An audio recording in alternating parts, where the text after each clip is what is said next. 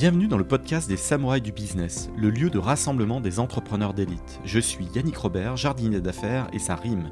Accompagnez-moi pendant une bonne demi-heure de concentré de jus de cerveau et transcendez votre start-up et les projets dans lesquels vous vous investissez. Changez votre destinée et découvrez tous les stratagèmes et autres techniques secrètes qui vous permettront de craquer votre secteur. Place à l'invité du jour. Bienvenue dans ce nouvel épisode des Samouraïs du Business. J'accueille Stéphane Doninger, le CEO fondateur de Copernic. Bonjour Stéphane. Bonjour Yannick. Tu nous accueilles dans l'environnement euh, HubSpot. Euh, tu nous expliqueras d'ailleurs euh, pourquoi pas Salesforce, Pipedrive. en tout cas, tu es un intégrateur dédié à cette solution. Je l'ai déjà eu entre les mains, HubSpot. Et en plus, ça permet de faire plein de choses.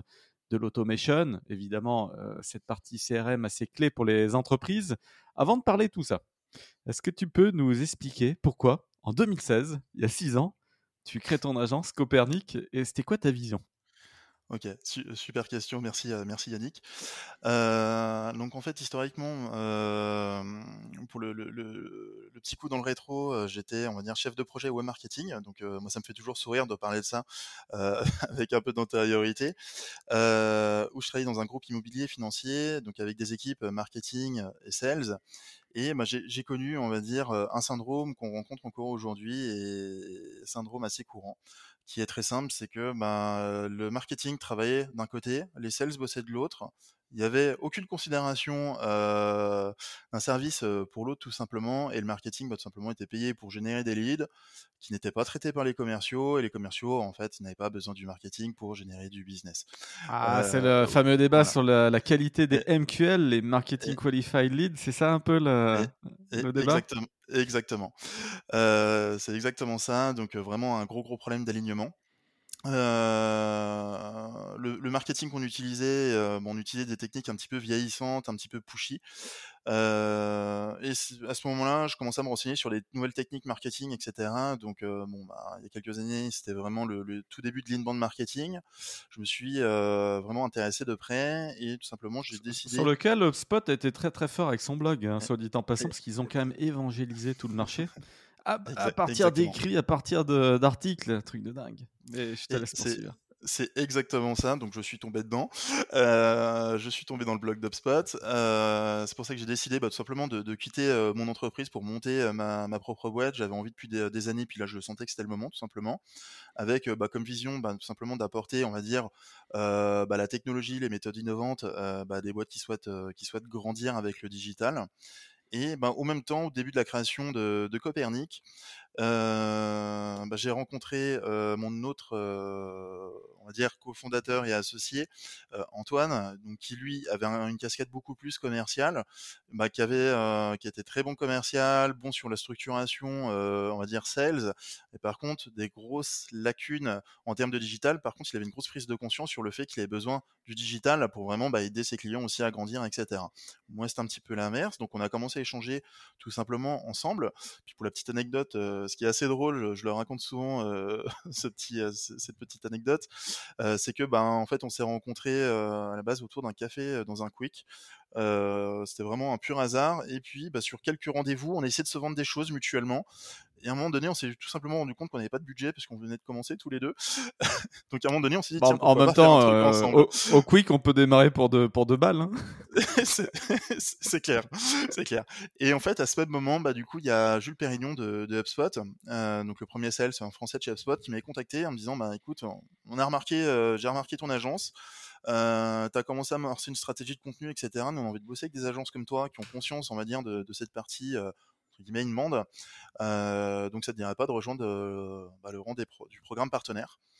Donc euh, ça m'a tout de suite séduit. Donc bon, j'ai dit oui assez rapidement.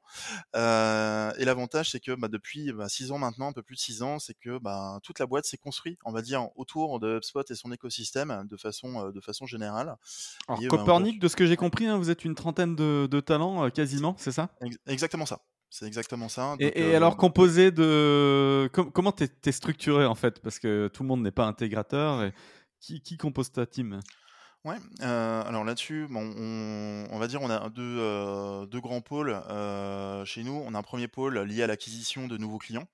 donc on retrouve des personnes au marketing qui sont là bah, pour faire pour faire du lead gen, bosser on va dire sur la partie un peu plus notoriété également.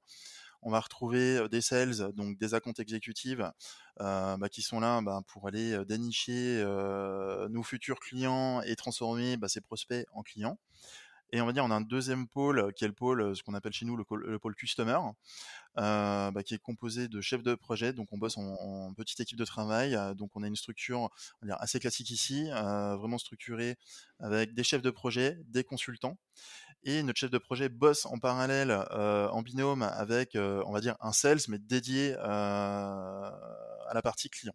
Donc ce sales va vraiment travailler sur les sujets bah, d'upsell, de cross-sell, vraiment dans une, dans une politique d'emmener notre client le plus loin possible avec nous.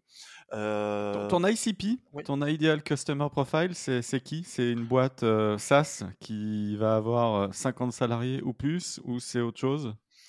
Aujourd'hui, notre, vraiment notre, notre, ICP, il est vraiment situé bah, sur, un segment entre 50 200 collaborateurs. C'est là où on s'éclate le plus aujourd'hui, parce que les projets sont bien sexy pour nous. On peut emmener nos clients vraiment très loin ici. Après, en termes de secteur d'activité, il y en a quand même deux trois qui se distinguent chez nous. Il y a la partie SaaS, bien entendu, où il y a un terrain de jeu formidable. C'est des structures de boîtes qu'on aime bien. Euh, la partie euh, étonnamment l'immobilier. Euh, ça c'est peut-être dû, on va dire, à mon parcours précédent. en même temps, là, ces six dernières années, il y a eu quand même une grosse, grosse bulle immobilière. Enfin, je veux dire, ça a été le boom. il n'y a jamais eu autant d'agents immobiliers. Soyons concrets. C'est clair. Et en plus de ça, bah, c'est la plupart, je vais faire une généralité, désolé pour, pour certains acteurs de l'immobilier, mais c'est un secteur quand même qui a été vraiment très vieillissant, qui ont vraiment retardé, on va dire, sur leurs enjeux de digitalisation. Et aujourd'hui, bah, ça devient une nécessité pour eux, mais même vitale, parce qu'il y a quelques acteurs qui ont émergé bah, vraiment full digital, etc., qui, qui commencent à prendre le pas sur le marché, tout simplement. Donc les autres acteurs sont en phase de rattrapage, tout simplement. Alors c'est vrai que les agents immobiliers, moi je les ai vus s'outiller, euh, ils vont de plus en plus euh, sur le bon coin et autres pour aller chercher du, du lead. Ils prennent des fausses identités, ils se créent plein de profils et puis ils écrivent aux gens, ils leur font croire qu'ils viennent en rendez-vous. Des fois même ils se déplacent une, euh, toujours avec une fausse identité jusqu'à dévoiler qu'ils sont agents immobiliers. Des pratiques un peu surprenantes, mais je, note quand même qu'ils courent après les mandats. En fait, ils sont en quête de ils ont soif, il y a très peu de biens. Euh, c'est quand même un marché où il y a 70% des transactions qui se font de la mano à mano euh, sans aucun agent immobilier. Et donc, euh, je les vois repartir à zéro à chaque fois, sans consolider leur carnet d'adresses. Et, donc, bah, quand ils chopent un mandat, ils diffusent l'annonce sur ce loger. Et, et, puis, ils vont repartir avec une nouvelle clientèle qui va venir visiter le bien sans consolider ce qu'ils ont eu avant. J'ai l'impression qu'il y a un manque d'outils très clair. Ouais. C'est ça la conclusion. Ouais. Je suis pas étonné. Et, la richesse, on va dire, c'est un secteur d'activité qui est quand même euh, assez riche parce que c'est vrai quand on parle d'immobilier, on voit tout de suite la vision, comme tu l'évoques Yannick, de l'agent immobilier qui prospecte sur le bon coin, on va dire le mandataire. Euh, mais il y a aussi deux acteurs euh, qui sont très intéressants, les, bah, ceux qui commercialisent, on va dire, de, l'immobilier neuf, ont des enjeux vraiment propres à eux, qui sont pas dans la recherche de mandat, ils ont vraiment des enjeux commerciaux et même financiers liés à ça, mais vraiment réels. Euh, il y a d'autres acteurs vraiment sur la location, on a des clients sur du coworking, etc., euh, qui ont des enjeux, on va dire, différents. Et euh, c'est un secteur d'activité qui me, qui, me botte, qui me botte pas trop mal. Alors c'est quand même un gros marché, hein, 85 milliards d'euros le chiffre d'affaires cumulé du marché immobilier français. Il y a 30 000 agences au global. déjà, juste sur l'île de France, il y en a 6 000. Donc c'est vaste, on est quand même assez deep market là. Pour refocuser sur euh, HubSpot, pourquoi HubSpot, euh, même si tu as donné un indice, plutôt que Salesforce ou, d'autres, euh, six ans après, est-ce que tu constates toujours cette, cette force ultime, inébranlable? euh, bah, cette force a un petit peu changé, à mon sens. Euh, c'est vrai que la force initiale, bon, c'était vraiment des. Euh, au tout début, on parlait essentiellement de marketing, comme je le disais, d'inbound marketing. HubSpot était dédié pour ça. Aujourd'hui, la partie marketing, même sur cette partie, bah, a radicalement changé, en tout cas pour nous, en tant qu'intégrateur. Aujourd'hui, on n'est plus là pour travailler bah, sur des stratégies de lead generation, de campagne ads, SEO, etc. Enfin, en tout cas pour nous, on n'est plus du tout là-dessus.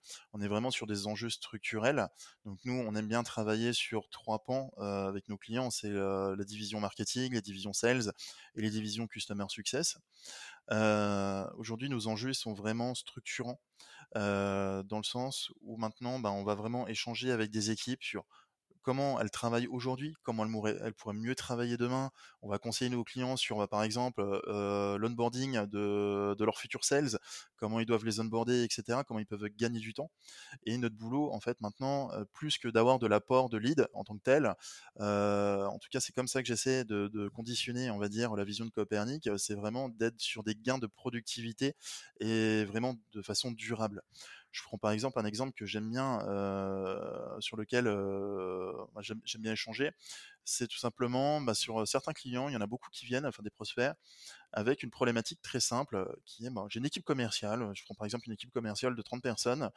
Euh, bah, aujourd'hui, on on a du mal à closer. Mes commerciaux sont dans le jus, etc. Euh, donc, euh, on va dire, c'est un problème, encore une fois, somme toute classique. Euh, les enjeux derrière, ils sont vraiment colossaux pour nous. Pourquoi? Parce qu'on peut parler aussi bien d'automatisation. Donc là, notre boulot, ça va être de trouver tous les flux qui peuvent être automatisables par le système, donc en l'occurrence HubSpot. on va aussi parler bah, de quasiment de management parce qu'on va parler à des directeurs commerciaux, des head of sales, etc. Où là, on va, on va regarder avec eux, on va aller au fond des choses pour les conseiller sur bah, quel KPI suivre, comment ils peuvent tirer profit au maximum de la plateforme pour bah, structurer leur équipe, manager leur équipe et optimiser, on va dire tout simplement le travail de leur équipe et d'en apprendre beaucoup plus. C'est vrai qu'incentiver les sales et suivre le plan de rémunération, c'est un des outils du CRM aussi, hein. c'est comme ça qu'on voit les affaires pliées et combien on gagne. exactement, et aussi même une question que j'aime bien soulever souvent avec les équipes commerciales, c'est comment sont cascadés les objectifs. Parce que des fois on se rend compte en creusant un peu que les objectifs sont pas forcément très bien cascadés et ne sont pas forcément en corrélation avec les objectifs de boîte. Euh, je crois notamment les objectifs dans un métier qu'on connaît tous, le, le, taf de SDR. Euh, bah souvent, les objectifs d'un SDR sont vraiment pas du tout corrélé avec les objectifs de croissance euh, de la boîte et les objectifs commerciaux. Disons qu'il va être dans le quanti alors qu'on cherche un peu du quali pour éviter de churner. Donc il va passer des appels un peu dans le vide, parfois un peu fake. Hein. Certains SDR euh, euh, passent des coups de fil comme ça en faisant croire qu'ils ont eu des conversations, ils parlent dans le vide et tout. Quand on réécoute les enregistrements, du coup, on se rend compte que le gars, il a jamais eu personne en face, il était sur la boîte vocale. Ou, parler, des, ou parler des étudiants, euh, et j'ai rien contre les étudiants, bien au contraire, euh, mais quand on est SDR, c'est vrai que la contrainte de temps est là. Euh, on a tous cette contrainte, donc le, voilà, le but du jeu, c'est vraiment de rationaliser. Et euh, vraiment, pour finir sur cette question, Yannick, si tu me permets, c'est vrai que nous, on aime bien travailler avec un triptyque. on a toujours ça en tête sur tout ce qu'on déploie, un triptyque, on va dire, très simple, qui est, ben pour moi, c'est un peu le, le système d'une boîte et de la croissance qu'on a réussi à modéliser comme ça, c'est d'une part, on va retrouver bah, la technologie, la donnée, qui va nous permettre, dire, d'avancer. deuxième partie, bah, la partie fonctionnement et processus, parce que avoir un outil bah, sans process, donc un process documenté, établi, etc., ça sert pas à grand chose, c'est juste un outil parmi tant d'autres. Et le troisième volet, et le plus important, c'est l'aspect humain. donc on est là aussi bah, pour aider nos utilisateurs, les utilisateurs HubSpot et nos clients bah, à prendre bien entendu en main la plateforme, de optimiser aussi la plateforme avec eux, de faire évoluer, on va dire, la plateforme sur leurs usages et pour éviter l'inverse. moi, j'estime que c'est pas l'outil de se plier, enfin de, c'est pas pardon au client de se plier, on va dire, à l'outil, mais bien entendu, c'est le contraire. Et ça, c'est vraiment notre boulot, c'est vraiment d'adapter, on va dire, cette partie outils, etc., au fonctionnement interne et au système interne de notre client. Ah, d'où euh, les plusieurs semaines d'intégration. On en parlera, le côté opérationnel. Je vois passer, euh, on enregistre un 27 septembre 2022, euh, je vois passer New, News HubSpot. HubSpot s'associe à Station F pour mettre la croissance à l'honneur. Et donc là, on rassemble un peu finalement toutes les fonctionnalités de HubSpot, plateforme CRM. Euh, rassemblant de nombreux outils, intégration pour le marketing, les équipes commerciales, la gestion de contenu. Mmh. Je les ai vus se déployer et ça c'est super intéressant. Euh, HubSpot propose euh, un CMS, vraiment un outil qui permet de gérer son blog, gérer ses landing pages et, et finalement c'est comme ça aussi qu'on nurture ses futurs leads et qu'on les trace et qu'on va les ramener bien qualifiés, de bons MQL bien chauds pour les équipes sales. Est-ce que tu veux nous parler de, de ces aspects gestion de contenu et CMS Ouais, bah, c'est vrai que sur cette, euh, sur, sur cette partie CMS, l'avantage, c'est que on, on est, euh, le produit est vraiment sizé euh, pour faire du marketing et de la génération de croissance dans le sens où on va retrouver vraiment des avec une on va dire une interface hyper simplifiée. Donc typiquement, je prends juste un exemple pour pour commencer ici. Euh, quand je vois certains clients qui ont du mal à changer le moindre contenu sur leur site, à appeler leur prestataire, euh, euh, leur prestataire développeur pour faire la moindre, le moindre changement, créer une nouvelle page, etc. Où c'est un boulot colossal et ça donne pas envie. J'ai été à leur place il y a quelques années et clairement, on n'a pas envie de changer les choses parce qu'on sait que ça va être, ça va être laborieux pour avoir le moindre changement. Ici, on est vraiment sur un produit destiné aux marketeurs, dans le sens où bah, tout le contenu est, on va dire, personnalisable rapidement. On peut changer son contenu très simplement. On peut créer des pages, en quelques minutes. donc il y a déjà cet aspect. Il y a un autre aspect hyper intéressant, c'est la partie personnalisation. tout simplement, je vais prendre un exemple, même sous forme de question. Pourquoi on adresserait notre contenu, par exemple, de notre site, on adresserait le même contenu à un prospect qu'à un client? Ses besoins ne sont plus les mêmes. Il n'a pas besoin de rentendre le discours qu'on a, qu'on a eu avant, on va dire, de le closer. non, le but du jeu, c'est vraiment d'avoir un support, on va dire, évolutif, par rapport tout simplement à la phase de cycle de vie, on va dire, du prospect, du client, peut-être tout simplement sur sa localité, sur son secteur d'activité. Du coup, en disant ça, c'est inconcevable de parler, on va dire, je prends n'importe quoi, un CMO ou un head of growth sur qui œuvre dans un SaaS versus un directeur commercial dans l'immobilier classique. le contenu adressable ne doit pas être les mêmes. On est quand même en 2022, l'accent, tout le monde commence à le mettre sur la personnalisation. LCMS HubSpot le fait très bien ici.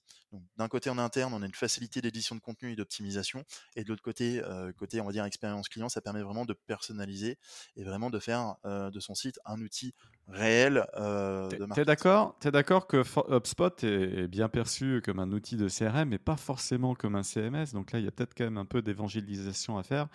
revenons sur la partie purement opérationnelle. Tu aurais là un très beau SaaS. On est écouté par plein de CEO là. Donc attention, tu, tu, joues, euh, tu joues du business là.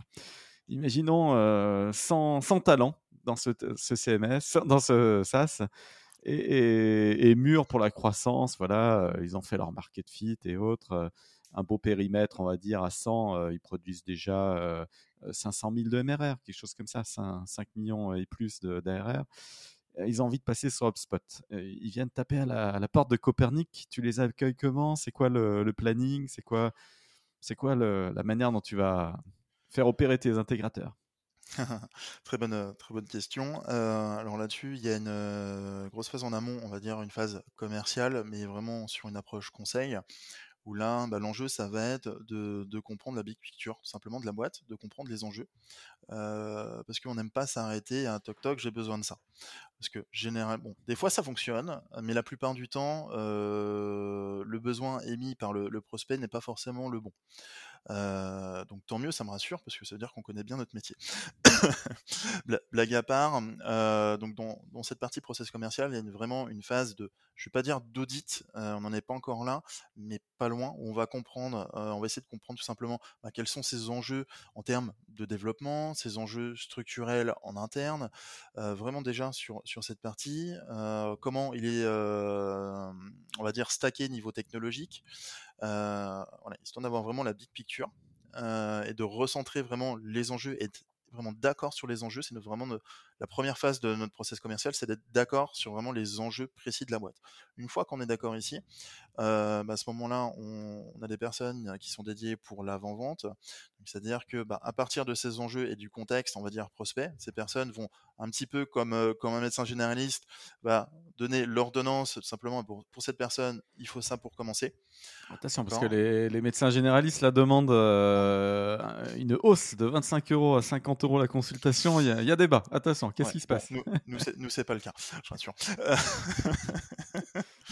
Euh, et, et, et là-dessus, euh, nous, on aime bien travailler sur les enjeux prioritaires. Pourquoi? Pour être sûr de vraiment, encore une fois, proposer les bonnes solutions, les bonnes alternatives à notre client.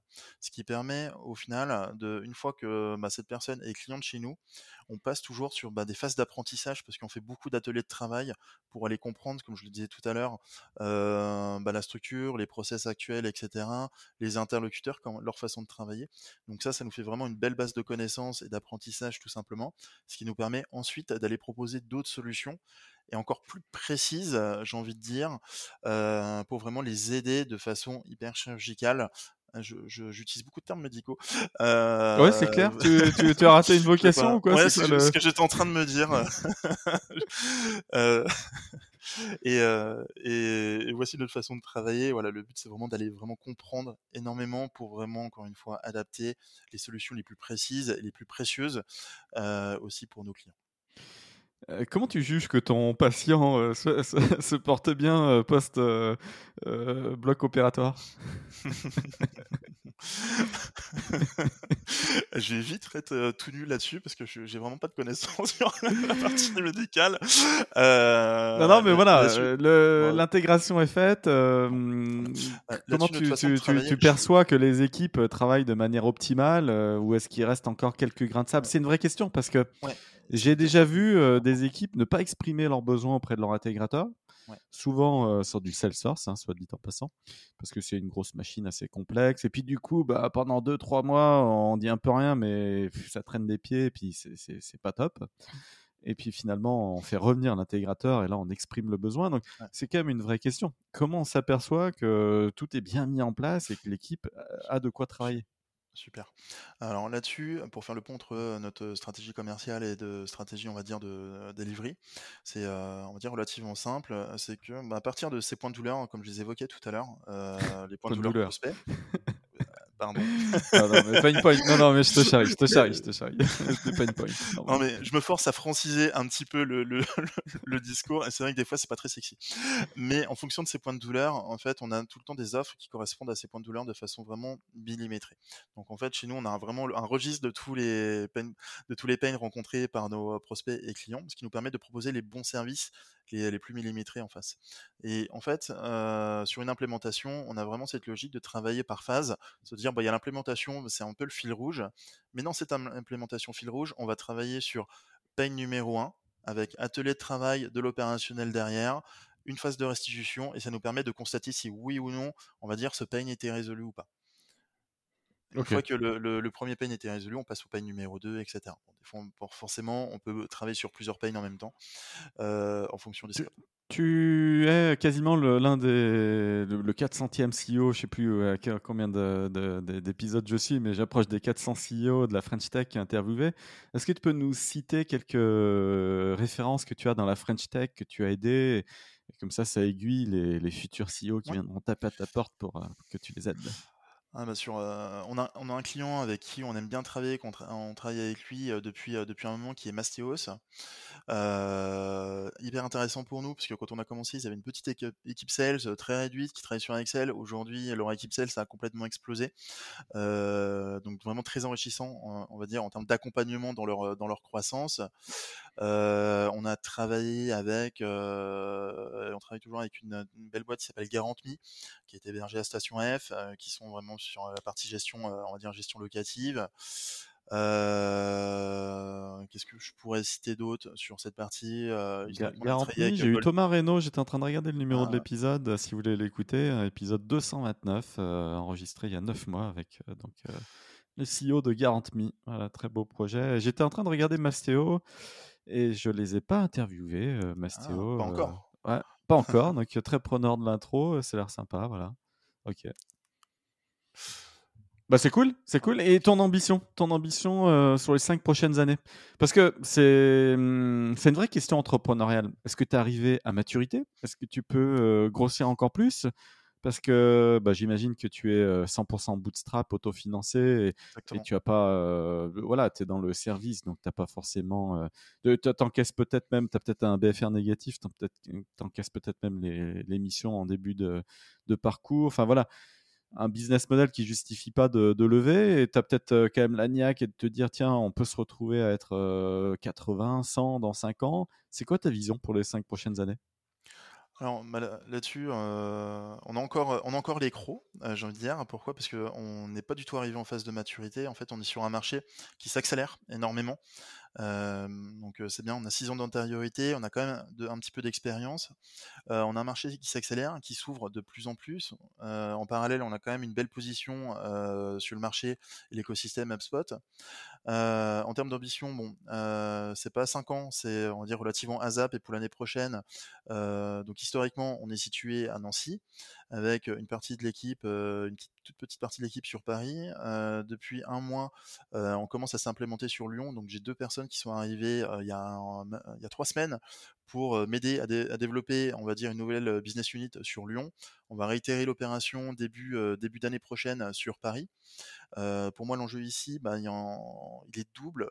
C'est que bah, y a on est très remote friendly chez nous. On n'a pas de conditions de remote. Chacun vient comme il le souhaite. Mais on se rend compte que bah, les gens, ils aiment bien travailler ensemble et venir quand même souvent au bureau. Donc moi, l'enjeu, le premier enjeu, il est RH pour pouvoir tout simplement fournir des, des points d'accueil, euh, on va dire, à mes futurs collaborateurs. euh, près de chez eux, euh, hors des questions que bah, des personnes fassent euh, trois heures de route aller-retour pour aller au bureau. Euh, ça, pour moi, ce n'est pas concevable. Euh, ça, c'est le premier enjeu. Le deuxième, jen- le deuxième enjeu, il est, euh, on va dire, d'un côté client, euh, dans un but euh, simplement bah, de satisfaction client. Pourquoi? Parce que bah, on s'est rendu compte aussi que travailler à distance, c'est bien parce qu'on l'a toujours fait, parce que on n'a jamais eu de clients sur Nancy, en fait, paradoxalement. Donc on a toujours travaillé à distance, mais aujourd'hui, les- nos clients ont besoin aussi de se reconnecter un petit peu. Quand je dis se reconnecter, justement, c'est se déconnecter, se reconnecter en physique plutôt. Donc on, le fait de plus en plus depuis quelques mois, faire des, ateliers de travail en live, etc. C'est vraiment très fédérateur. Il y a un effet positif énorme et colossal euh, que j'avais sous-estimé, honnêtement. Et euh, le troisième enjeu, euh, je pense qu'il va te faire un petit peu rire, Yannick, c'est de capitaliser sur une nouvelle source de chiffre d'affaires pour nous, qui est le développement local et le networking. Là-dessus, on a toujours été très mauvais. Historiquement, je vais pas dire qu'on a 0% de notre chiffre d'affaires issu de, on va dire, de ce canal. Mais si on est à 0,5%, c'est bien.